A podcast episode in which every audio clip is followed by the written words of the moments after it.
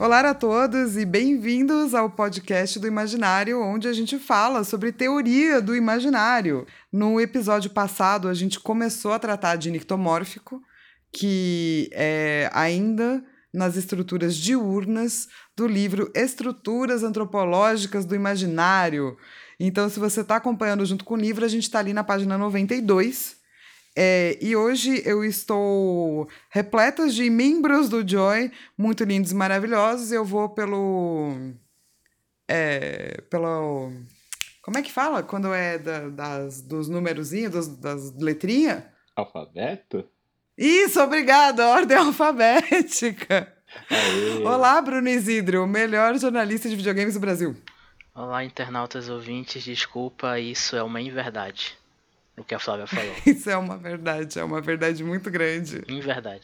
Também, é, não, não, não, já era, já foi apresentado assim, e agora não tem como retirar. É, a gente está com o melhor é, falador de palavras francesas desse grupo, Luiz Roveran. Bonsoir, mon amour. je suis Louis Roveran. Et je suis enamoré avec Gilbert Durand. Praticamente, praticamente o vizinho do, do Neymar lá no PSG, né? Oui, oui, oui, très bien. Omelette de fromage, Jean Lézy, Gérard Depardieu. E por último, é, o nosso naruteiro de plantão, Will Nunes. Obrigado? é isso, né? Não sei, você considera isso um elogio ou não? Não sei se eu peço desculpa igual o Isidro. Acho que é o mais adequado, né? Sendo apresentado como naruteiro. Não sei. Eu pedir desculpa também. O Isidro fica chateado quando as pessoas pedem desculpa, ele pede desculpa logo em seguida. É, Na dúvida, sempre peça desculpa. É meu lugar de fala, desculpa. É seu local de fala. A gente, é, acredite ou não, tivemos três e-mails. Tá aumentando o número de e-mails por episódio. E o primeiro foi da Ana Caroline. E ela falou que estava escutando o último podcast e começou a divagar a respeito da imagem do sol, de iluminar a escuridão e etc. Assim como o Pedro, Pedro não está aqui hoje, mas a gente passa o recado, ela gosta muito de Disney e de assassinatos. Olha aí, outra. Meu pai. A gente diz que o Pedro é nosso é, assassino em série de plantão. Exatamente. Você podia também ser. Ana Caroline também é. Muito incomum, assim, para conversar. Uma mesa de bar. Né? Depois Colocar que... os dois, é, assim, depois né? Depois da pandemia, assim, né? E eu prefiro que isso não aconteça. Por um, uma questão de segurança pública. É, o mundo pode acabar. Então, daí ela falou que, imagina, que ela tava lembrando muito de Enrolados da Disney. E que é, nesse reino, que tem um, o símbolo principal é o sol. E essa imagem do sol é muito presente na lanterna que os pais soltam ao longo do, dos anos para aniversário da sua filha e tal. E também é a única imagem que a Rapunzel se lembra antes de ser raptada. É, o desenho tem uma problemática de colocar um ritual de cultura tailandesa, o Festival das Lanternas, como se fosse uma festa europeia. Não sabia disso. Vocês sabiam disso? Não. Obrigada pela informação. É, seria essa representação né, da, do Sol mais uma forma de alegorias europeias de trazer o dia, trazer a luz, iluminar a noite? É, eu acho que nesse, nesse sentido, sim, né? Eu tô lembrando agora, eu acho que, bom, eu, eu, eu estudei num, num colégio alemão, né?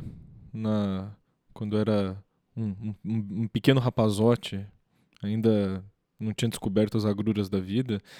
E eles faziam um, uma cerimônia com a gente que era mais ou menos isso, né? A gente tinha que andar em círculos em volta da quadra com umas lanterninhas que a gente fazia e cantava umas musiquinhas sobre essa lanterna tal.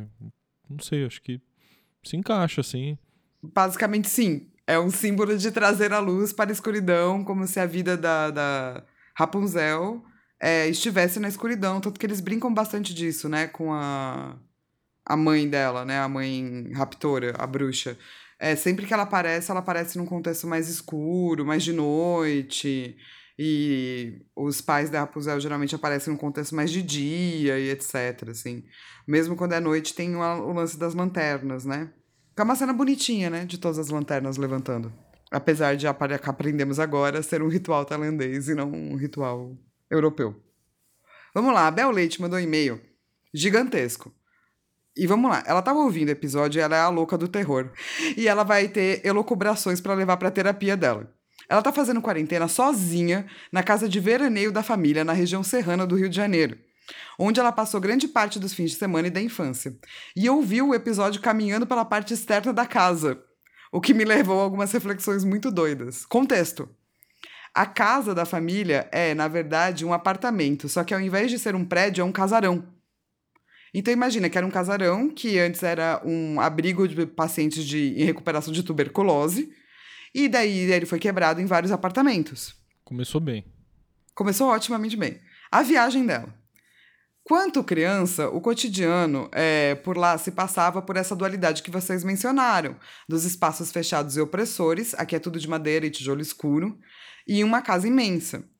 Como várias famílias tinham crianças e o espaço, no fim das contas, não deixa de ser controlado, as crianças corriam pelo condomínio inteiro, sem restrições é, de, de permanecer à vista dos pais. Resultados: para recolher para dormir era o caos. As gerações anteriores à minha resolveram de uma forma simples: histórias de terror. A história original do condomínio seria suficiente para forjar histórias terríveis mas preferiram utilizar a época em que aqui foi um hotel em que se realizavam casamentos para criar o conto de uma noiva fantasma. Ajudados por um lendário quadro que nunca cheguei a ver, em que supostamente havia um casal e a cara da noiva tinha sido deformada pela ação de uma goteira. Aliado a isso, no fim dos anos 1990, quando tudo isso se passava, eram frequentes as quedas de energia elétrica, nos deixando horas sem luz. Enfim, minha divagação foi muito sobre até o ponto. É, sobre até o ponto do medo, seja ele natural ou planejado por terceiro, no caso, pais que inventaram histórias de fantasmas. Não é uma ferramenta para que a gente acolha espaços menores? Trairia ele a possibilidade de sublimar a natureza opressora do confinamento e abraçar uma qualidade protetora diante da imensidão dos espaços que superam nossa capacidade de conhecimento e controle? A tal noiva não poderia me atingir mesmo num espaço menor? Enfim, é, muitas perguntas. E ela pensou bastante sobre essa coisa do medo. E, e tem mais parte, tá, gente? É, do e-mails. É, depois a gente fala mais um pouco. E tem uma foto meio assustadora mesmo dos corredores, ó. Meu pai amado. Meu. E ó como é que é o casarão, gente. Eita, pô. Eu já vi esse, eu já vi, eu já vi esse lugar num filme. Chama Iluminado? É, esse mesmo. Parece com Iluminado as fotos que ela mandou mesmo. É, mas então, essa coisa da imensidão é uma coisa que o Bachelard vai tocar, né? O Duran vai tocar também. No futuro. Mas a imensidão pode ser assustadora, sim.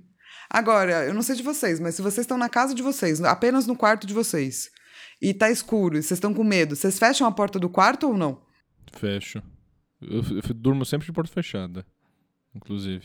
Não, eu tive uma vez que eu quase morri do coração, né? Porque eu durmo de porta fechada, aí minha mãe entrou no quarto, né? Eu era um, de novo um jovem rapazote. E aí ela não queria me acordar para pegar alguma coisa no meu quarto, só que aí ela tava tomando cuidado. E de repente eu acordei e eu só vi uma silhueta assim, meio na penumbra. E automaticamente eu já pensei, nossa, é a morte. Chegou. Ela Final, chegou. Eu não sabia se eu comemorava ou se eu ficava meio chateado, né? Porque eu também, como todo adolescente, a gente passa por essa fase assim, né? Meio bad vibes, né? Mas aí eu dei um baita de um grito e acordei toda a vizinhança, chamaram polícia e o escambau. Foi bem triste. Caralho. Caraca. Uhum. Nossa. É mentira. Mas eu achei que seria. Por um efeito, por um efeito teatral seria legal. Seria. Eu fiquei muito sério, achei que era verdade. É, ô, ô Isidro, você não fecha a porta então do quarto? Ou você não tem medo? É porque eu, eu já moro sozinho há tantos anos que meio que tipo, ah, velho, meio que eu deixei pra lá já isso daí. Então, meio que. Mas só que quando, quando eu ia na casa dos meus avós e quando eu era criança, à noite assim eu ficava meio com medo. Porque era, era, era meio essa vibe, assim. É porque era casa antiga, tinha esses corredores um pouco mais longos, assim, então tinha esse medinho. Mas aí depois, hoje em dia, assim, principalmente aqui, não. Não sinto mais isso, não. Mas mesmo que a gente, tipo, sente medo e acha que vai fechar a porta, mesmo que meio que não adianta, né? Porque é o que ela falou, se a noiva fantasma resolvesse entrar, ela poderia provavelmente passar por portas. Será que é por conta de uma questão de olhar, assim? Que daí a gente não olha tão longe o escuro? Eu fico mais com medo que eu fecho janela, mas é uma época de bicho do que por outra coisa. E tipo, entrar é, mosquito, entrar borboleta, sabe? Esse tipo de coisa pra, pra casa. Mais isso do que qualquer outra coisa. Você tem medo de borboleta? Porque é, me falaram que isso, isso é um medo, é um medo bizarro. Porque falaram que quando, quando era criança, falaram que quando se você fica perto de borboleta, você pode ficar cego, né? Ah, é? Me falaram isso quando era criança. Não sei, me falaram isso quando era criança. Isso ficou na minha cabeça, né? E aí, tipo, como eu já sou cego de um olho, eu não quero ficar do outro, né? E aí tá meio que já. eu tenho. Eu, eu, eu, eu, meio que tenho uma, uma, mini, uma mini fobia de borboleta. Eu tenho uma, um negócio parecido, né? Eu sei que, eu sei que não vai acontecer, mas é. Uma vez, quando eu era criança, a vizinha da minha avó falou que entrou um, tipo um mosquito no ouvido do. Nessas histórias, do primo, do filho de não sei quem. E aí o mosquito entrou no, enquanto o cara dormia e o cara enlouqueceu com o zumbido do mosquito dentro da cabeça. E até hoje eu não. Essa é uma história que eu já ouvi e também. Até é hoje uma lendinha eu aí, não né? consigo dormir sem, tipo, tapar o ouvido com a mão ou cobrir, assim. Não consigo dormir. Eu sei que é. Ô, Will, você dorme com a cobertinha assim em cima do, da, do ouvido? Só o narizinho pra fora, assim? Mais menos isso. Ou pelo menos no calor eu cubro com as mãos, com o braço, alguma coisa assim, automático. Desde essa época. Que loucura! Não, eu, eu, eu tive já, tipo, o meu medo de escuro real, assim. Eu ainda tenho um pouco de medo porque eu tenho medo de filme de terror e tal. E toda vez. E, e o meu quarto fica diferente para um corredor, assim, né? Então toda vez que é de noite eu tô com medo, eu falo, ah, vou fechar a porta. Mas eu penso, pra quê? Vai fazer diferença? e daí eu acabo deixando aberta. Mas para mim tem a ver com essa coisa de a sua visão não ser tão boa à noite quanto é de dia, Exatamente. sabe? Pra mim, acho que o medo da escuridão, tipo, com energia elétrica eu não tenho, mas tipo, se eu acordo e tá, tá uma queda de energia que eu já sou míope, eu já não enxergo nada, eu perco a noção de, de espaço das coisas e não tem luz nenhuma que se acenda, isso já me dá um pânico enorme, assim. É a, é a angústia que ele fala, né? Exato. É a angústia que o Dohan fala, né? Sim. Ele vai falar exatamente isso, né? Que essa noite ela vai meio que ir, ir, pegando essas substâncias, essas coisas maléficas. E é por isso que ele diz que o ouvido é assim o sentido da noite, né? Porque a gente não, não vê tão bem, então a gente vai amplificar pelo barulho e pela ressonância. E por isso que a gente também coloca grunhido de monstro na caverna é, coloca essa coisa do, do, do bate-volta do eco. Tem um quadrinho, né, que é o Lock and Key, que depois virou uma série da, da Netflix, que a série não é tão boa, tá, gente, quanto o quadrinho, mas que tem o eco. O monstro, ele vive num lugar e o nome dele é Eco, porque no começo ele começa a responder um menininho como se ele fosse um eco mesmo, assim. Eu acho que tem um tanto disso, né? Sim, esse medo. Mas é quase primitivo no sentido de primal, assim, dessa coisa nossa mais. das nossas origens mesmo, desse nosso medo, início de, de vida enquanto espécie, assim, que a noite era uma coisa mais temerária. Sim. É, então, é... E, eu acho que é... é. É, obviamente, ele tá falando sobre a noite e tal, e daí logo depois ele vai falar sobre essa questão da, da gente juntar é, figuras de demoníacas com figuras de escuridão. É, e assim, isso é muito católico, na verdade, assim, né? Não é todas as religiões que vão fazer isso, não, assim. É, tem religiões, inclusive, que só acontecem depois de da meia-noite mesmo, assim. Tanto que tem toques de umbanda que são para depois da meia-noite, tem coisas no candomblé que você passa a madrugada fazendo. Isso não é visto como uma coisa assim, desse jeito, né? Porque existe uma separação muito grande entre a noite que você tá sozinho, que te dá medo, e a noite compartilhada, né? Por isso que você quer dormir com alguém junto, né? Quando você tá com medo de filme de terror, você quer dormir aninhadinho, porque daí não tem mais medo. É essa questão da noite, do aconchegante, do noturno, como algo que vem, te acolhe, te, quase, quase como algo materno. Sim. E, é, e, essa é uma valorização positiva da noite que a gente vai ver, né, no regime noturno, assim. Mas no regime diurno, ele começa a traçar um paralelo sobre a questão de como a gente usa é, esse, entre aspas, medo da noite para falar de racismo. É, e ele chama de uma hostilidade natural, que eu acho que é meio ridículo, assim, que a gente podia dar uma batida nele, dar uma malhada nele em público, assim. Eu acho que ainda vem meio que de resquícios, tá certo que ele vem de uma época posterior, mas ainda que rolou o eugenismo, né, que essa pseudociência aí de de higienização assim, né? Ah, sim, de superioridade uma raça pela, pela outra que você valoriza determinados tipos de etnias em detrimento de outras e, uh, especialmente negros, né, são muito afetados, foram muito são ainda, né? Porque esses estudos eles surgem de tempos em tempos. Nós estamos vivendo isso hoje em dia, né? Estamos todo estamos nessa discussão forte, né, sobre racismo e tem gente usando essa desculpas dessa né, má índole, dessa indolência, dessa violência natural do negro e tal, que que que, que, já, que eu vejo que é muito resquício né, nessa obra do, Johan aqui, né? Por favor, Luiz. Johan. Exato. É, nesse, a gente está cancelando o, o Johan rapidamente.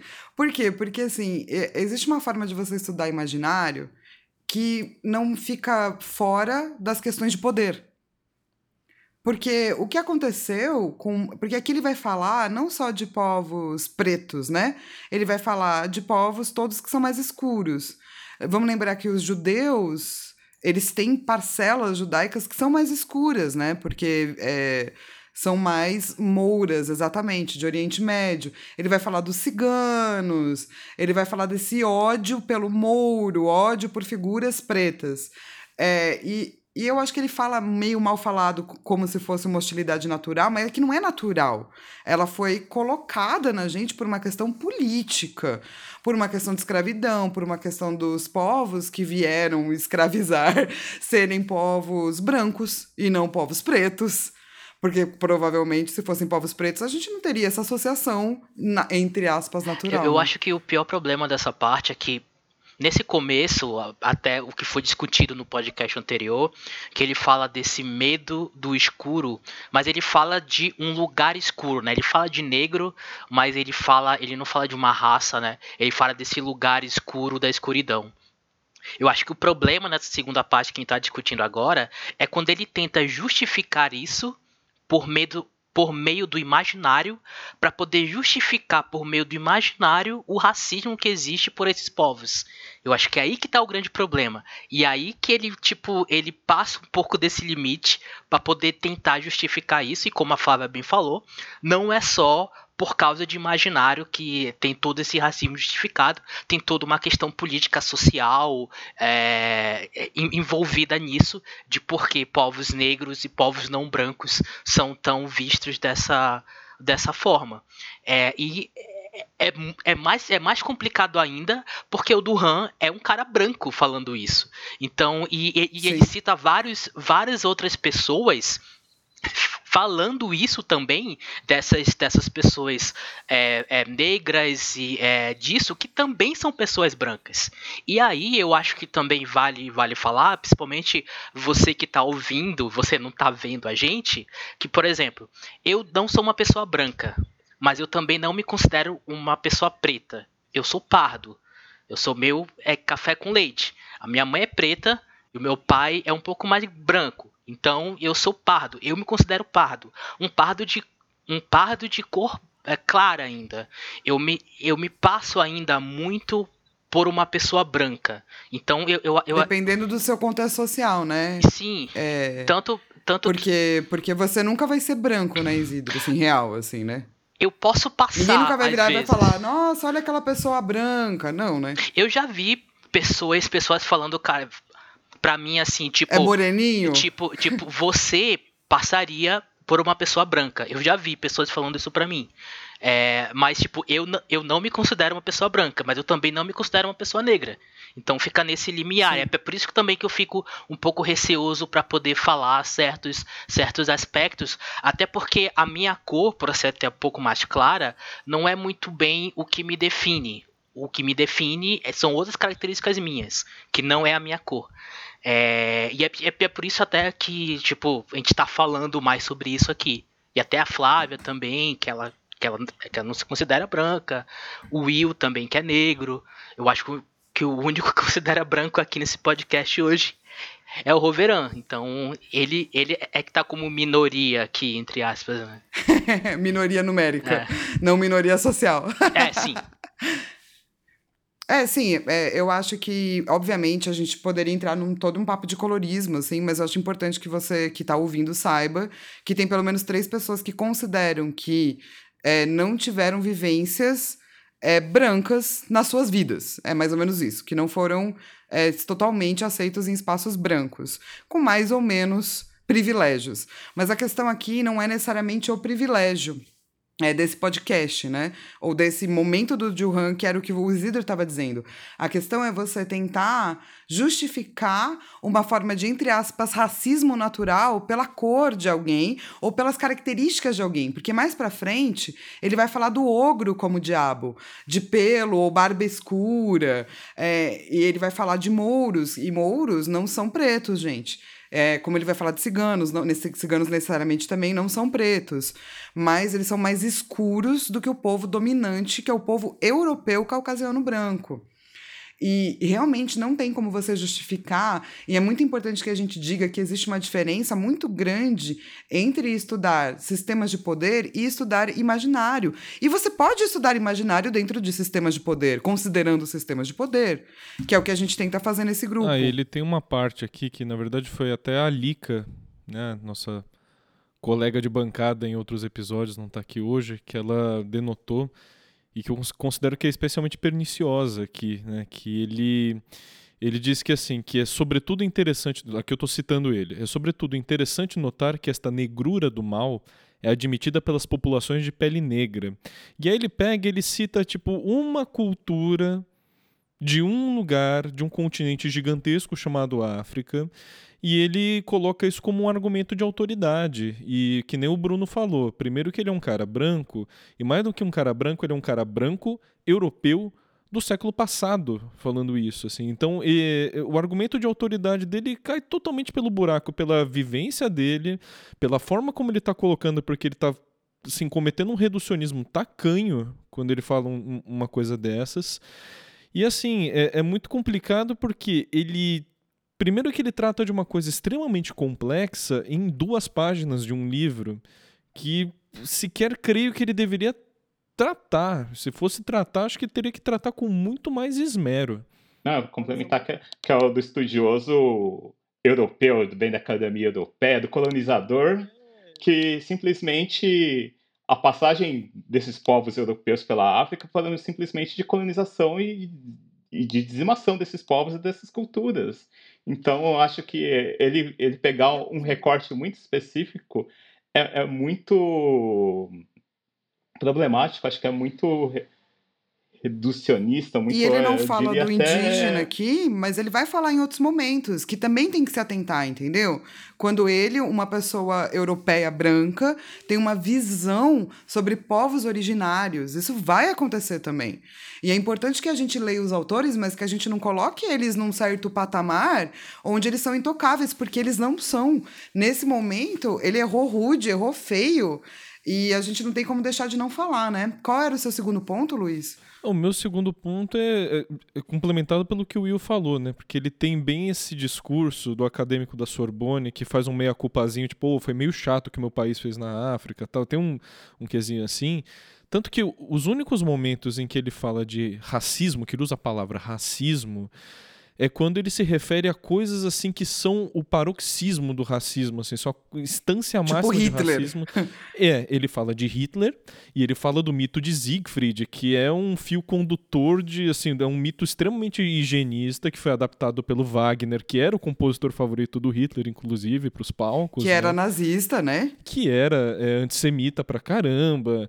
Então, assim, o cara só se toca de que, puta, isso aqui é meio errado, assim, quando é uma coisa muito, muito, muito, muito racista. Agora, o resto da coisa, ele constrói um argumento tipo, ah, não, pô, é, esse ódiozinho que a gente tem, essa ojeriza que que bate, assim, quando a gente vê alguém que não tem exatamente a nossa cor, é uma coisa que é justificada pelo imaginário. E aí eu concordo muito com o que você fala. É, ele, a gente não pode olhar para um, um acadêmico, para um autor que seja, é, e colocar o sujeito num pedestal e nunca desconstruir determinadas coisas que esse sujeito fala, até porque essa é a base da construção científica. A gente só constrói ciência a partir do momento que a gente pega o que houve antes da gente e consegue transformar aquilo em coisas novas, tirando o que não serve para o nosso contexto, para a nossa vida hoje, século XXI sabe? Tanta coisa acontecendo socialmente, politicamente. É, puxa, a gente tá vivendo o ano de George Floyd. E, sim, não tem como ignorar que aqui o Duran foi muito infeliz na fala dele, né? E não dá para imaginar que a gente também vai parar na teoria, gente. A teoria nunca está pronta, a teoria está em movimento. Teoria é fluxo. A teoria que a gente usa do imaginário já não é a teoria do Duran. Fala aí, Duran, para ser bonito. Duran. Mala. Duran. Isso, obrigada. Não é a teoria mais desse cara. Quando a gente está dividindo o imaginário em três espaços e não em dois, a gente já está se referindo a Rogério de Almeida, que é um, um cara do Brasil, é um educador da USP, que falou que legal que o, o Duran coloca só esses dois aqui, mas eu imagino que esse regime sintético, na verdade, na verdade deveria ser lido como um terceiro regime. Então, a mesmo a gente dentro do grupo de estudos, a gente não está olhando para nada como se fosse sedimentado, sacramentalizado, pelo contrário.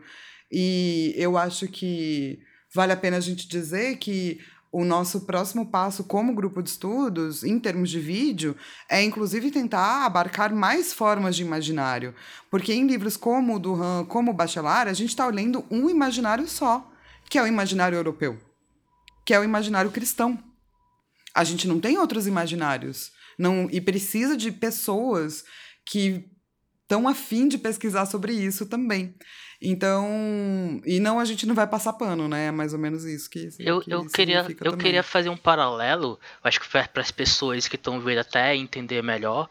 Eu não sei se vocês concordam nesse paralelo. É meio o que, o que ele fez aqui, o que o Johan fez aqui, é mais ou menos como se um, um youtuber homem branco fizesse um vídeo de 3 minutos falando sobre racismo. É basicamente o que ele fez aqui. É que fosse isso. Se fosse um youtuber. Tipo, imagina um youtuber branco, famoso, homem, hétero, cis, quisesse fazer um vídeo de 3 minutos, só ele, sem, é, sem chamar nem, nenhuma, nenhuma outra pessoa negra, fizesse um vídeo de 3 minutos sobre racismo. 3 minutos. Ele foi raso, E dizendo assim, né? Do tipo, ah, sabe como é que é? É porque dá pra, dá pra justificar esse medo. é, basicamente. Porque é isso que ele fala, né? O- É pior ainda. Sim, basicamente o que o Duran fez aqui no livro, é, se fosse transportado para a nossa realidade, é, para o nosso contexto de hoje, para os nossos tempos, seria isso. Seria um youtuber branco é, que fizesse um vídeo sobre racismo de 3 minutos. Basicamente isso. Na página 93, inclusive, que, é, que o Luiz estava falando do Siegfried e tal, né? A frase é a seguinte, gente. A ferocidade de Otelo tem assim o mesmo fundo que a perfídia de Basílio. São estes os elementos engramáticos que explicam, em parte, o sucesso insensato da apologia racista do Siegfried Branco, gigante e loiro, vencedor do mal e dos homens negros. Não é isso que explica, não é o imaginário que explica. O que explica, chama poder, capital, dinheiro, vontade de escravizar outros povos. É isso que explica, tá? Não é o imaginário. O imaginário não explica isso. Existe este conto, existe esse conto. Ele é o responsável por tudo isso? Não. O imaginário é uma teoria, é que nem videogame. As pessoas me perguntam: videogame causa violência? Videogame causa felicidade? Eu falo, gente, videogame não cria perninha. Imaginário é muito importante? É muito importante. Mas não é este conto apenas, um continho, que vai é, ser explicar o sucesso insensato de uma apologia racista. Não é. É um contexto histórico, social, geopolítico, entendeu? É isso que vai explicar. O imaginário tá lá também no meio. Mas não é a única Sim. coisa que explica. Eu acho que tem um pouco também de um problema acadêmico que é aquilo, né? Quando a sua caixa de ferramentas só tem martelo, todo problema vira prego. Então o cara tentar explicar por uma ótica que é, é conveniente ao que ele estuda é o caminho mais rápido. Agora ele tá assim pulando, fazendo um salto que não cabe à competência dele. É que nem eu querer explicar uma coisa que nem racismo pela perspectiva da minha pesquisa que é música. Não vai fazer o menor sentido. Assim, eu posso até desenvolver todo um fio bizonho assim, mas no fim das contas é eu estou fazendo ligação de pontos numa coisa que não faz sentido. Tipo, você tem um jogo de ligar pontos que é para você desenhar uma casa e eu estou desenhando um unicórnio, aquilo lá, né? Sim. E, e, eu acho que, na verdade, ele não apenas fala muito mal disso, mas muito mal, ele continua falando muito mal quando ele vai falar de cegueira. No final da 93, ele começa a falar sobre como as trevas se ligam à cegueira e que isso é reforçada por vários símbolos da figura do cego. E na 94, ele vai meio que terminar dizendo: É por essa razão que nas lendas e fantasias da imaginação, o inconsciente é sempre representado sobre um aspecto tenebroso, vesgo ou cego. Isso não é nem um pouco verdade, começando por lendas europeias mesmo.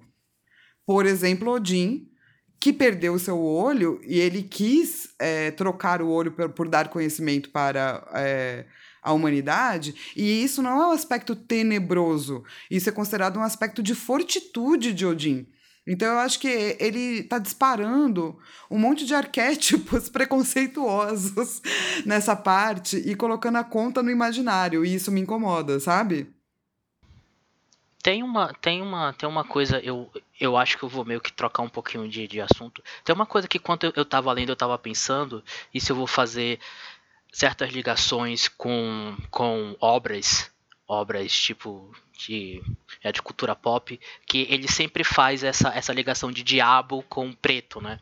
E eu, eu, eu tava pensando que sempre tem essa ligação de, de personagens que usam negro ou são representados por, um, por uma cor negra normalmente são, são, são vistos como algo maligno. Isso existe até hoje. Isso é uma é uma é um, é um estigma de que tem no imaginário ainda que a cor negra é algo ruim. E aí, enquanto eu estava lendo isso, eu lembrei da seminal obra de Masami Kurumada, desculpa, mestre Masami Kurumada, Cavaleiros do Zodíaco, que existe um arco chamado de Os Cavaleiros Negros que nada mais são do que as versões dos, é, dos Cavaleiros de Bronze, Seiya, Shiryu, Yoga, Shun, e o Ikki também, não, lembro se o Ikki tá ou não. As, as versões deles, mas só que com a, a mas com armaduras de cor negra. São os mesmos, mas com uma cor negra. E em especial, o Seiya, ele recebe um golpe da versão é, de negra é, é, do Cavaleiro Negro dele, ele recebe um golpe e por esse golpe a cor da pele do Seiya vai ficando negra. E conforme mais ele vai ficando com a pele negra, mais ele vai morrendo. Até ele ficar todo com uma pele negra, dizendo que ele vai morrer. E tem um outro exemplo também recente de jogos que eu lembrei, que é no que é no que é no Celeste, que você tem a Madeline e você tem uma, uma contraparte dela depois no jogo que é que chamam de Badling, que é, que é tipo é, é, é toda é toda a é toda a coisa maligna que tem dentro dela, que meio que sai dela e vira essa outra personagem. Essa outra personagem apesar dela, dela não ser negra, ela é um pouco mais escura do que a Madeline. Ela tem tons mais escuros do que ela. Então, dentro do imaginário, até hoje, existe essa estigma de que personagens que têm. É, é, principalmente se for uma uma face do outro personagem. Sempre tem esse estigma de que o outro, re representando algo mais ruim, ele, ele é de um tom mais negro. Então existe sim esse estigma. Mas claro que isso não justifica racismo. Mas existe ainda isso muito. E isso é muito problemático ainda também, né? É, o que eu acho é assim, se a gente lidasse disso como sombra, ou como escuridão, ou da pele como putrefação, eu tava ok com isso. E desde que tivessem a mesma quantidade de contos, onde o eu lírico malvado é um eu lírico mais embranquecido, sacou? Eu tava bem. O problema é a falta do outro lado. E o lance de a gente. É, porque eu acho, eu acho, acho eu, que, tipo, Celeste tem muito a ver com a sombra. E é por isso que eles fizeram a menina meio sombra, sabe? Mas sim, vai meio que agregando, né? Tipo, ao imaginário, chega uma hora que você não aguenta mais, assim, porque não tem o outro lado. Diz Will. O Isidro. Eu tava até pensando nisso, que o Isidro acabou de mencionar. Como. Na seminal obra do mestre Masami Kurumada, você tava pensando nisso? A gente tá sempre pensando na seminal obra. Do... É, eu, eu, né, eu, eu ajoelho e peço prece, faço prece aos 12 Cavaleiros de Ouro todas as noites. É, não, mas você falou, falando nisso, né, como se na nossa cultura, especialmente, vou te dizer ocidental, mas no, no, por, por mais conhecimento de, de causa mesmo, de, de vivência, né, com essas obras, né, que como as figuras que não são, são maléficas ou são anti, né, ele até fala antipáticas, mal vistas socialmente, são representadas né, pela, pelo, pelo negro, seja na, na, nas vestes ou na, na, na coloração da pele. É, como isso rola uma construção muito política, é, é, social e financeira mesmo, né? Envolve nossa, Uhum. Nossos, poder aquisitivo, né? Como isso acontece muito em jogos, assim, como personagens vilõ, vilões ou criaturas demoníacas são meio retratadas com, como o negro. Isso reflete também uma, uma parte do. as pessoas que desenvolvem jogos. É, então, mas vocês não acham que isso é. Bran... Homens brancos, Brancas, né? É. né? Mas vocês não acham que isso é um imaginário da pessoa que está fazendo o jogo, que está sendo perpassado pelo seu próprio jogo, e essa pessoa é provavelmente um homem branco hétero, então acaba perpassando as lendas que ela prefere mais, entendeu? E eu acho que assim a gente mantém um racismo estrutural na cultura, é, que é um racismo que não é o imaginário que faz, é a gente que, né, são as pessoas que vão criando as coisas que vão perpetuando um tipo de imaginário. Mas eu acho sim que é totalmente revelador de um de como o racismo é estrutural, gente. E eu não Super. vou lembrar especialmente, mas alguém escreveu uma matéria nesse, no meio de videogames mesmo, como, como esses personagens são retratados, como isso é uma coisa recorrente, assim.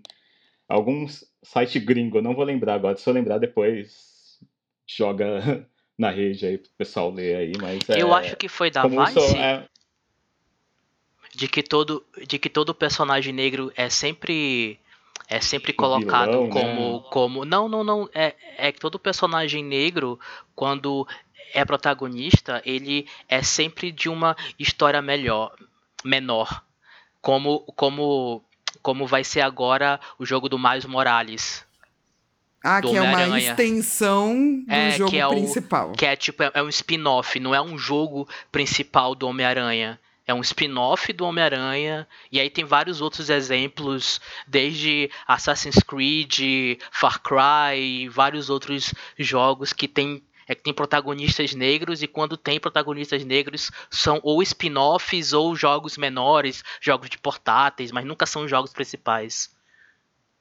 Mas eu, eu, eu, não sei se era esse. Eu não sei se era esse. Se era é uma matéria diferente, uma matéria falando meio que de criação de skins, de, de personagens mesmo, de como você você vai fazer um personagem meio que uma coleção mais voltada para o vilão mesmo, tem uma coisa mais de, de coloração mesmo, de você vai tornando o personagem cada vez mais, mais negro ou, ou paletas tem a, a, a piada, né, entre aspas, do, do jogo do, é, do South Park, que a dificuldade do jogo é pela cor do, do da sua pele do seu personagem. Quanto, quanto, quanto mais negro for o personagem que você cria, mais, mais difícil é o jogo. Tem isso, né? Sim. né? Essa piada lá. É, então, isso é para mim é tipo quando a gente compreende o imaginário dominante e a gente resolve falar desse imaginário dominante nas nossas mecânicas, saca?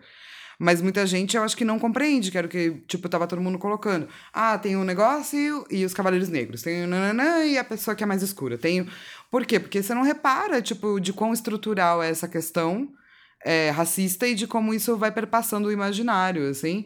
E só vai vomitando as coisas. Desculpa, falei. Não, não, total. Até em outro exemplo, né, como isso é presente, mas uma outra questão, tipo, sei lá, Assassin's Creed, que tava toda essa discussão aí de co como acho que no Odyssey a protagonista seria uma protagonista mulher e isso foi barrado pela Sim. pela Sim. pelos diretores do jogo, do jogo, se eu não me engano, e como mulher não vende, não, né?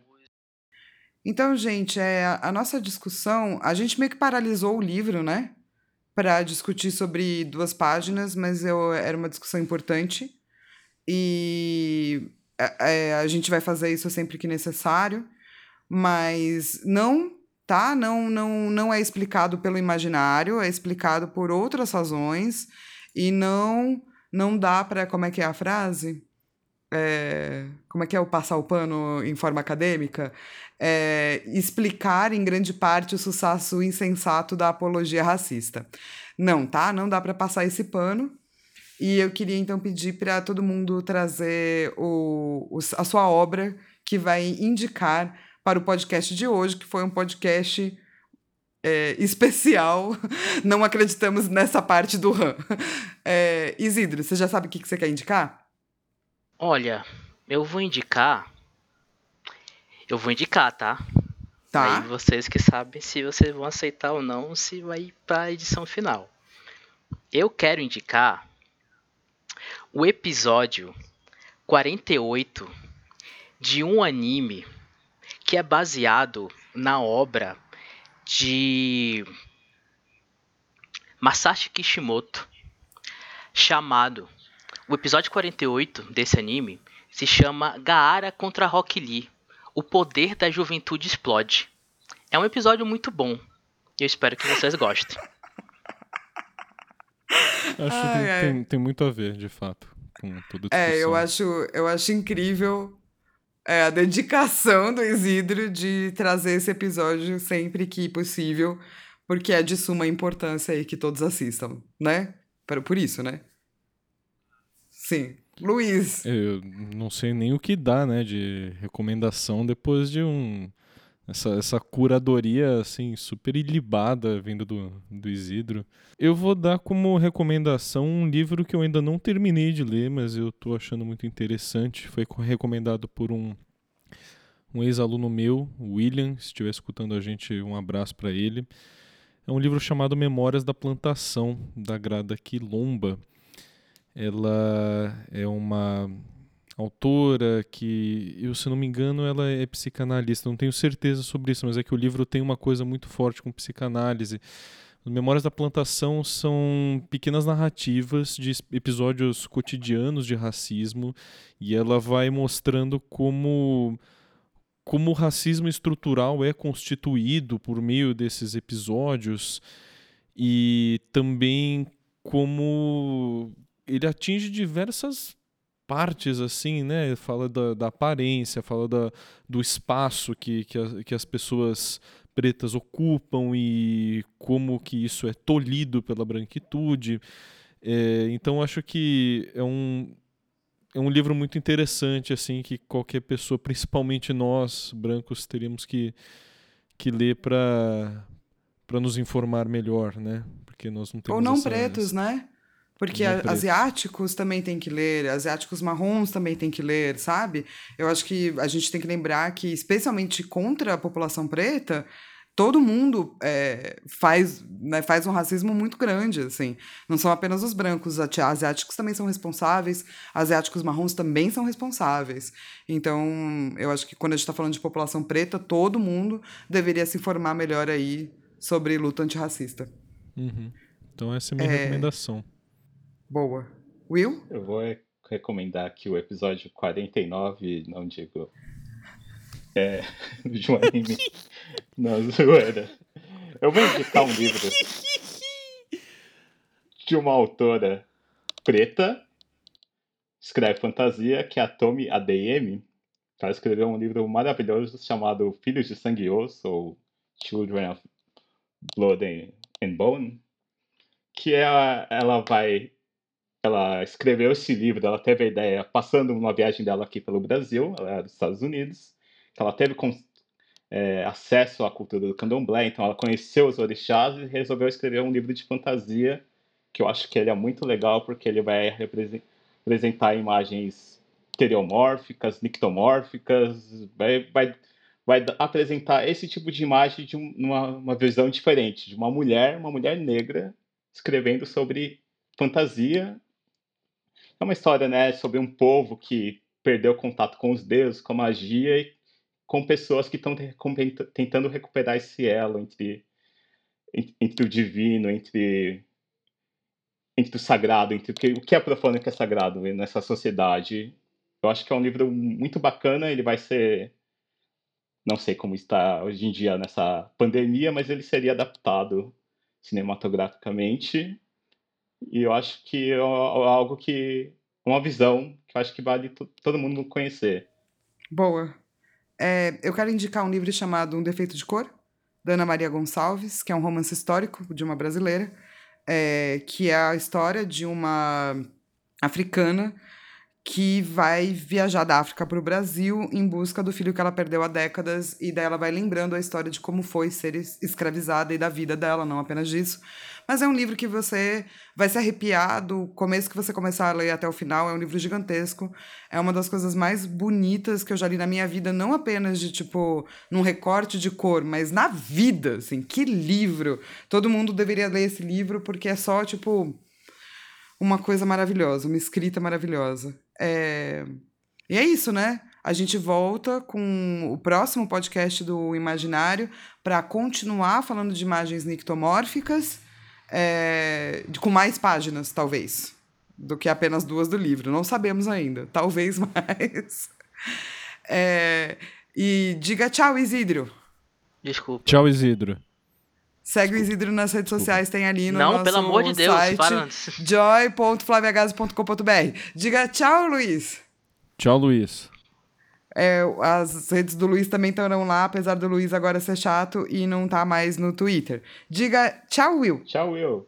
As redes do Will também estão lá no joy.flaviagaso.com.br e se você quiser, você pode mandar um e-mail pra gente no imaginariopodcast.gmail.com que a gente lê a sua história de terror aqui. E é isso, né? Beijo, tchau, gente.